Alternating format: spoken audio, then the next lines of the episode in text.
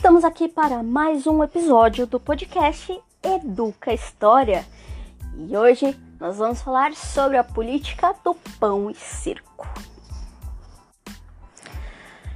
Nós já vimos que entre os séculos 2 e 1 antes de Cristo, a República Romana passou por uma grave crise social. O escravismo que predominou como forma de produção acabou levando ao empobrecimento da plebe, que perdeu os, ca os cargos, os postos de trabalho e fontes de renda. Perdeu a terra também, muitos, né? Uh, e aí, a, essa população, muitas tentaram migrar para Roma em busca uma melhora na qualidade, na situação de vida. Assim, a periferia romana se enchia e a população era cada vez mais explorada com empregos pesados, braçais e com um mínimo de retorno financeiro. E enquanto essa população tinha uma grande dificuldade de, de conseguir a sua alimentação básica, que era o pão e o azeite, as classes ricas da sociedade realizavam grandes banquetes. Alguns duravam mais de 10 horas e continham vários tipos de pratos. As pessoas chegavam até a vomitar para que isso pudesse aliviar e, digamos, abrir espaço para que eles conseguissem comer mais.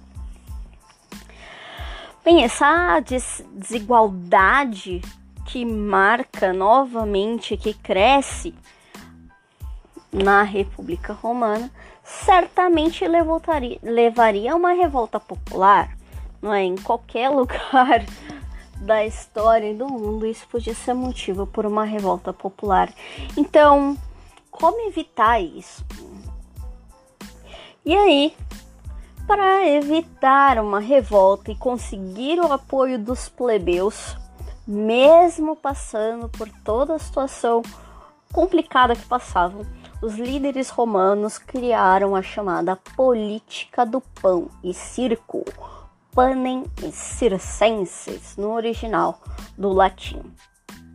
Nos momentos de crise, especialmente no Império, não é porque é uma política que começou no final da República, mas que teve o seu auge no Império, as autoridades acalmavam o povo com a construção de enormes arenas e anfiteatros onde realizavam espetáculos, muitas vezes sangrentos, que envolviam gladiadores, animais ferozes, acrobacias, bandas, espetáculos de teatro, corridas de cavalo.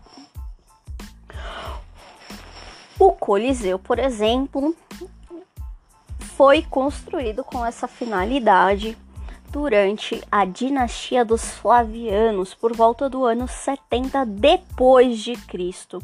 Né? O nome real do Coliseu é Anfiteatro, Anfiteatro Flávio, e a partir do século 8 depois de Cristo é que ele ficou conhecido como Coliseu e foi uma das maiores arenas da antiguidade. Além dos espetáculos que ocupavam a população, o governo romano também distribuía pão para aqueles que fossem participar dos, dos eventos, né, que aconteciam quase todos os dias.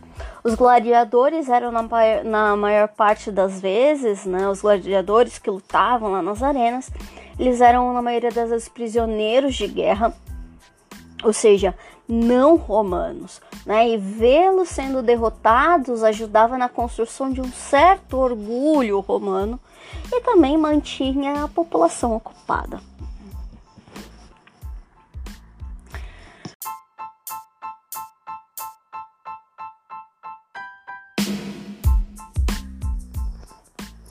A pergunta que eu faço agora é a seguinte: será que podemos ver alguma coisa do tipo nos dias de hoje? Será que tem pão e cerco hoje? Bem, pensem sobre isso. No próximo episódio vamos falar um pouquinho do Otávio e enfim descobrir como que ele conseguiu permanecer no poder mesmo que toda essa concentração de poder não fosse tão aceita pelo Senado assim. Até lá!